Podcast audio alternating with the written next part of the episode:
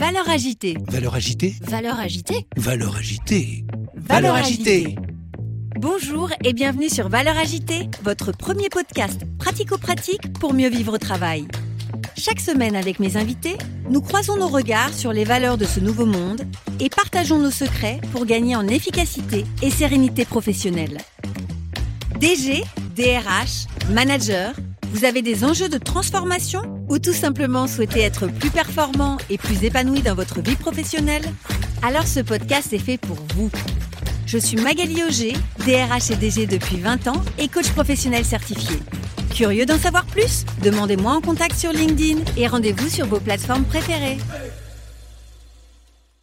Je pense qu'il faut réussir à prouver que les entreprises dans lesquelles euh, on respecte euh, la diversité, dans lesquelles on respecte euh, les rythmes des, des, équipes, dans lesquelles on, on, travaille vraiment sur, ces, sur tous ces aspects-là, je pense qu'au final, c'est des entreprises qui sont plus efficaces, qui sont plus efficientes, qui, sont, qui marchent, qui fonctionnent mieux.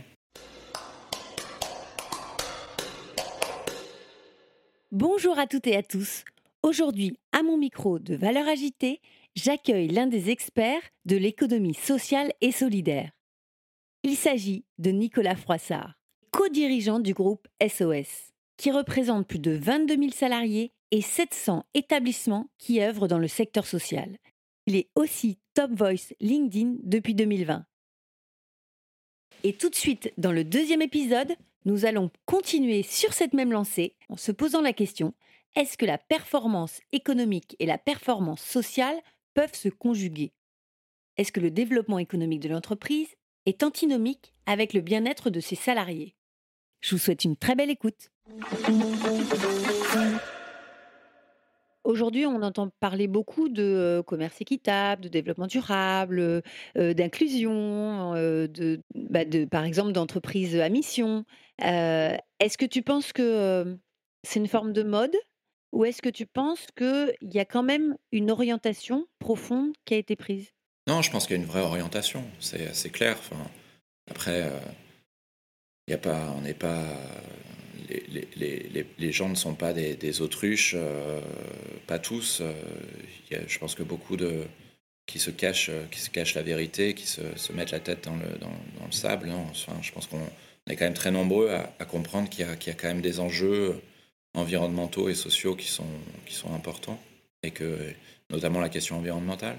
Sur, le, sur la question sociale, c'est encore un peu plus compliqué, mais en tout cas sur la question environnementale, avec euh, tout ce qui se passe, les sécheresses, les incendies, euh, la question de, de l'eau.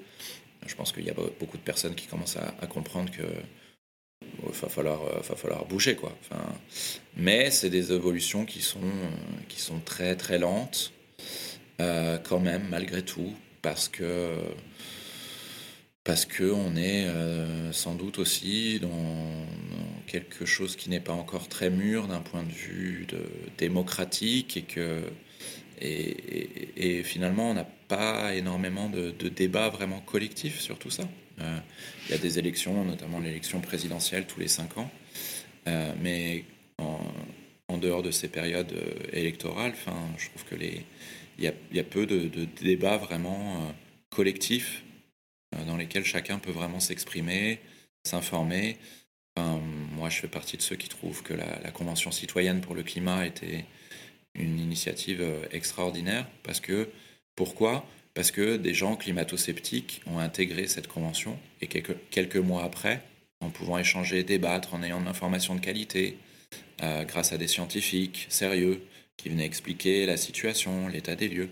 C'est comme ça que les gens évoluent en fait. C'est comme ça que les gens peuvent faire évoluer leur point de vue. Et à la fin de la Convention citoyenne pour le climat, il n'y avait plus du tout de, de climato-sceptiques. Euh, et ils étaient tous je crois, plutôt OK sur ce qu'il fallait faire, avec euh, une forme d'exigence importante en termes de, propositions euh, pour, que, pour, pour vraiment euh, s'attaquer à ce problème environnemental.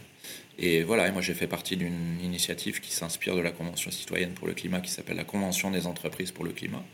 On était 300 dirigeants à travailler régulièrement ensemble, à prendre de l'info, parce que les gens souvent considèrent qu'ils savent, mais avant vraiment de, bien comprendre la complexité et l'ampleur de ce qui nous attend, il faut quand même passer un peu de temps avec des, scientifiques, avec, et puis pouvoir échanger entre pairs. Enfin, c'est pas quelque chose qui se fait, même si on a l'impression qu'on entend parler tout le temps de la question environnementale.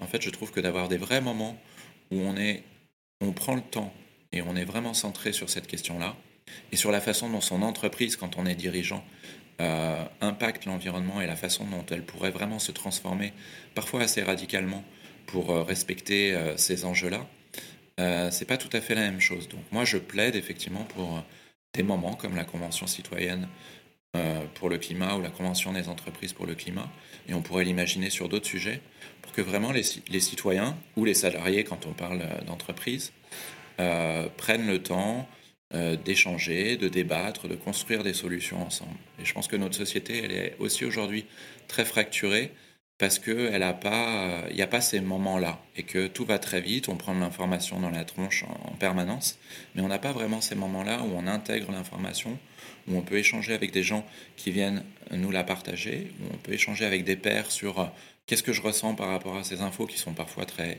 très dures à, accepter ou à appréhender, et qu'est-ce que je peux faire pour... Euh, euh, aller au-delà de la réception de ces informations et comment je transforme ça en action positive? Et c'est quelque chose qui, est, qui, qui, arrive très peu aujourd'hui dans notre, société. Donc je trouve qu'on devrait tous, d'un point de vue euh, démocratique, national, mais aussi à l'échelle de nos organisations, de nos entreprises, qu'elles soient de l'ESS ou pas, se poser des, vraies questions là-dessus et organiser les choses pour que chacun puisse vraiment appréhender les choses et, avoir la possibilité d'être acteur. Parce que c'est toujours mieux d'être acteur. On se sent toujours euh, moins déprimé déjà quand on pense qu'on peut faire des choses, euh, plutôt que de, effectivement de, prendre dans la figure en permanence des informations souvent très, très négatives. Enfin, voilà, il faut pas s'étonner après qu'il y, ait beaucoup d'angoisse euh, dans nos sociétés. Mmh, complètement. Et c'est vrai que tu parlais de la période des élections présidentielles. Même dans ces moments-là, on n'a pas toujours des débats de fond sur quelle est la société qu'on a envie de construire ensemble. On est souvent j'allais dire, on entend beaucoup de punchline, ça c'est sûr. On est sur des moments de com, on fait la promo d'une personne, pas forcément d'un modèle. Donc C'est vrai. que c'est toujours, enfin en tout cas moi c'est toujours une très grande frustration. et tu, parlais de, cette convention citoyenne pour le climat. je me pose la question, est-ce qu'on ne devrait pas organiser une convention citoyenne pour le bien-être au travail? Mmh Parce que quand je vois le nombre de personnes qui sont en situation de souffrance, qui sont en difficulté dans, leurs entreprises, d'ailleurs autant les salariés que les entrepreneurs, parce qu'il y a aussi beaucoup d'entrepreneurs qui souffrent, je me dis qu'il y aurait peut-être quelque chose à faire. Là, par exemple, j'ai publié un post en début de semaine sur le fait que mon poste est, est, supprimé et donc je, je, suis licenciée. Et en fait, il a fait le buzz et je ne m'attendais pas du tout à ça, d'autant un DG licencié, on s'attend à ce qu'il y ait plein de haters qui soient très contents qu'un DG soit licencié. Mmh. et en fait, pas du tout. C'est-à-dire qu'il il y a eu plus de 15 000 likes, des, milliers de, commentaires et j'ai eu des centaines de messages privés de, de, personnes à la fois dans du soutien, vraiment, donc c'est-à-dire qu'il y a une empathie qui peut se créer, y compris à travers un écran, ce qui n'est pas forcément toujours mmh. si naturel que ça. Et puis, j'ai donc j'allais dire, c'est bien, on se sent entouré.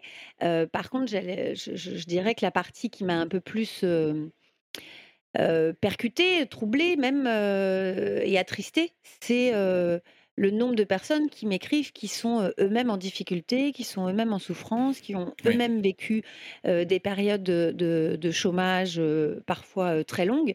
et c'est vrai que on peut se sentir des fois un peu démuni quand on, voit tout ça et on se dit bon, comment moi je peux agir à ma place pour réussir à à donner de l'espoir, à donner envie, à donner aussi des trucs et des astuces très concrètes hein, sur mmh comment on, se réintègre dans le monde du travail, comment on candidate, comment, mmh.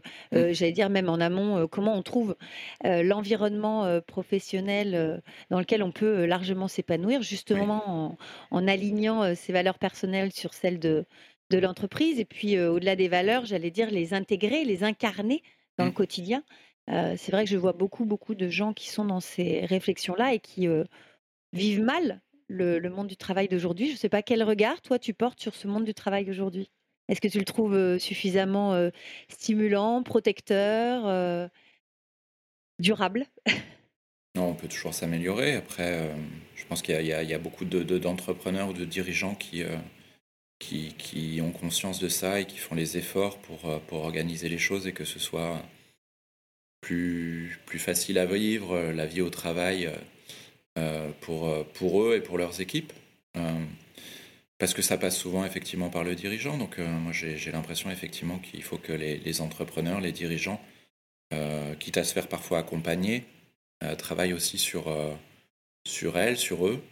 parce qu'un dirigeant qui ne va pas bien, qui n'a pas géré des problématiques qui peuvent être les siennes, bah, ça peut effectivement impacter toute l'entreprise et tous les, tous les salariés. Donc donc il faut, il y a cette responsabilité, je pense aussi quand on est dirigeant, d'être sûr qu'on n'est pas quelque part, euh, je ne sais pas si c'est le bon mot, mais nocif pour euh, pour ses, collaborateurs et ses collaboratrices. Après, on sait que c'est difficile, hein, particulièrement en ce moment avec euh, un contexte qu'on évoquait un peu tout à l'heure, dont tu parlais, avec l'inflation, avec, enfin, il y a plein de choses qui font que c'est extrêmement compliqué d'être dirigeant, entrepreneur, particulièrement d'une petite entreprise aujourd'hui. Ça dépend des secteurs d'activité, mais on sait qu'il y a des secteurs qui, euh, qui souffrent. Euh, la question environnementale, climatique, qui rajoute encore euh, quelque chose, parce qu'il y a beaucoup d'entreprises qui, qui, sont déjà ou qui vont être très impactées et qui doivent se réinventer. Donc c'est clairement pas évident, mais c'est justement quand c'est pas évident qu'il faut aussi prendre le temps pour poser les choses, voir aussi s'il y a des choses qu'on qu'on doit peut-être euh, mieux gérer dans, dans ce qu'on est en tant qu'entrepreneur et finalement en tant qu'être humain. Euh, et donc, euh, il n'y a, pas de, a pas de honte parfois à se faire aussi, à se faire aider ou à se faire accompagner. Mmh. Ça, c'est quelque chose notamment qui, parfois encore, notamment chez les, hommes, est un peu, est un peu compliqué. Et donc, voilà, on parlera peut-être effectivement de la question de l'égalité des femmes-hommes et aussi de la façon dont, les hommes peuvent euh, jouer un rôle sur cette question-là et, au-delà.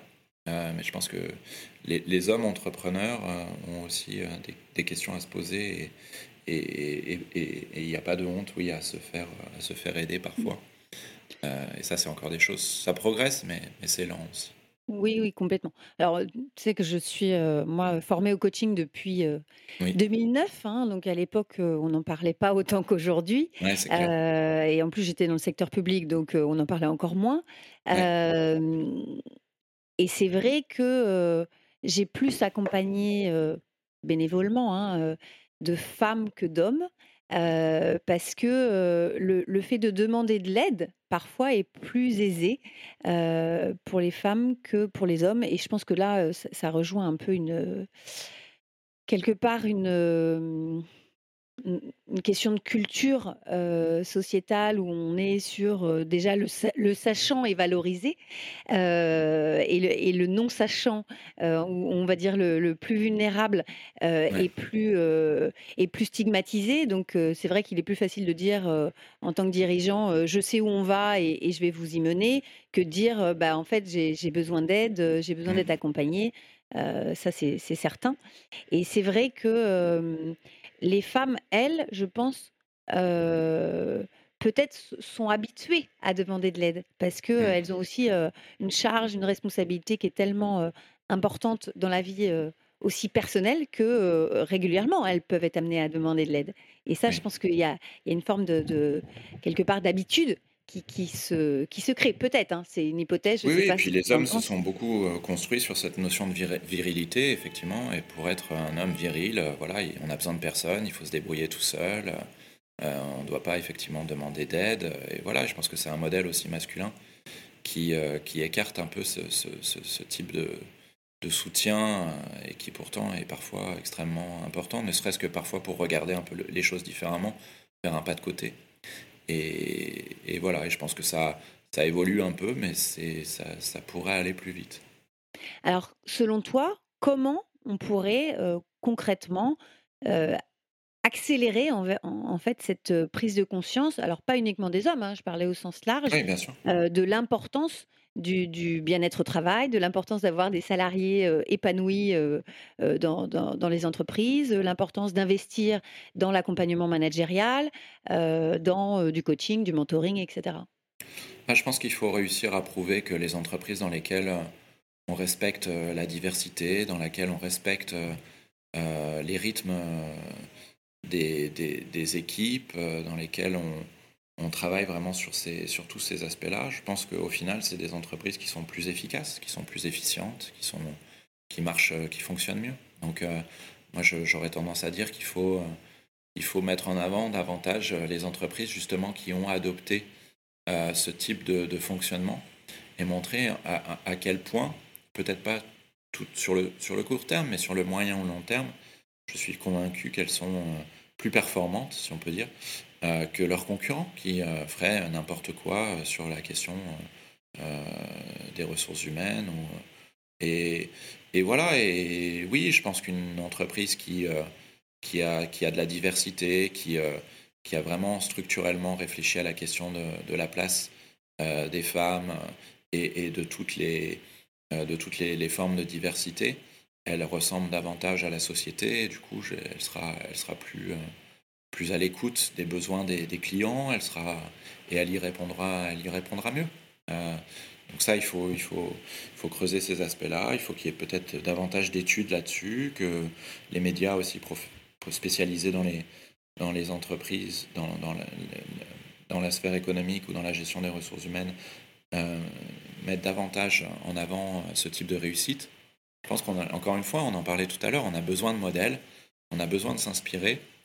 Et aujourd'hui, il y a plein d'entrepreneurs qui réfléchissent vraiment à ça et qui proposent des, formes de gouvernance, des formes de, des modes de travail qui, euh, qui, réinventent un peu tout ça, qui sont où je pense c'est plus facile pour les équipes, euh, les salariés de trouver leur place. Et, euh, et moi, ça m'intéresse de voir effectivement d'un point de vue même purement performance économique, comment ça se passe et, est-ce qu'elles sont effectivement plus, plus, plus performantes que leurs concurrents. Et je, je pense que oui. Alors je suis intimement, convaincue comme toi que la performance, économique et la performance sociale peuvent tout à fait se conjuguer et j'allais dire même, la performance sociale peut même, servir à la performance économique et réciproquement. Je crois aussi que, c'est important de pouvoir, lorsqu'il y a, justement une belle performance économique, bah, qu'elle puisse aussi, servir, ses salariés. Et c'est vrai que je, je, trouve peu d'études ou peu de mmh. prises de parole fortes en ce sens, à part les entreprises à mission depuis la loi Pacte de 2019, c'est vrai qu'on a un certain nombre d'entreprises à mission qui, se développent et, et, à Niort, nous avons le, président de, de donc Emery Jacquia, donc de la CAMIF, qui justement est aussi le président de, de cette, ce mouvement. et, j'en suis ravie. J'espère d'ailleurs un jour avoir l'occasion de, pouvoir l'accueillir aussi à mon micro, parce que je pense qu'il y a un, un mouvement intéressant qui, peut être vraiment devenir un modèle, en fait. Oui. J'y crois vraiment. Tout à fait. Donc, bon, voilà. On ne sait jamais s'il m'écoute. Mmh. L'invitation est lancée. Et voilà, Emery, si jamais tu nous entends, tu es le bienvenu à mon micro de Valeurs Agitées. Et sans attendre, nous allons passer au troisième épisode avec Nicolas Froissart pour justement approfondir notre connaissance du groupe SOS qui a lui-même une mission inscrite dans son ADN, puisqu'il œuvre pour l'économie sociale et solidaire. Donc je vous dis à tout de suite sur ce troisième épisode. Vous avez aimé cet épisode? Abonnez-vous à la newsletter Valeurs Agitée pour ne rater aucune des prochaines diffusions et laissez-moi 5 étoiles sur votre plateforme d'écoute préférée. Ce podcast est propulsé par France Coaching France Coaching, c'est bien plus que la référence numéro 1 du coaching professionnel en France, c'est le début de votre réussite. Retrouvez-moi tout de suite sur francecoaching.com.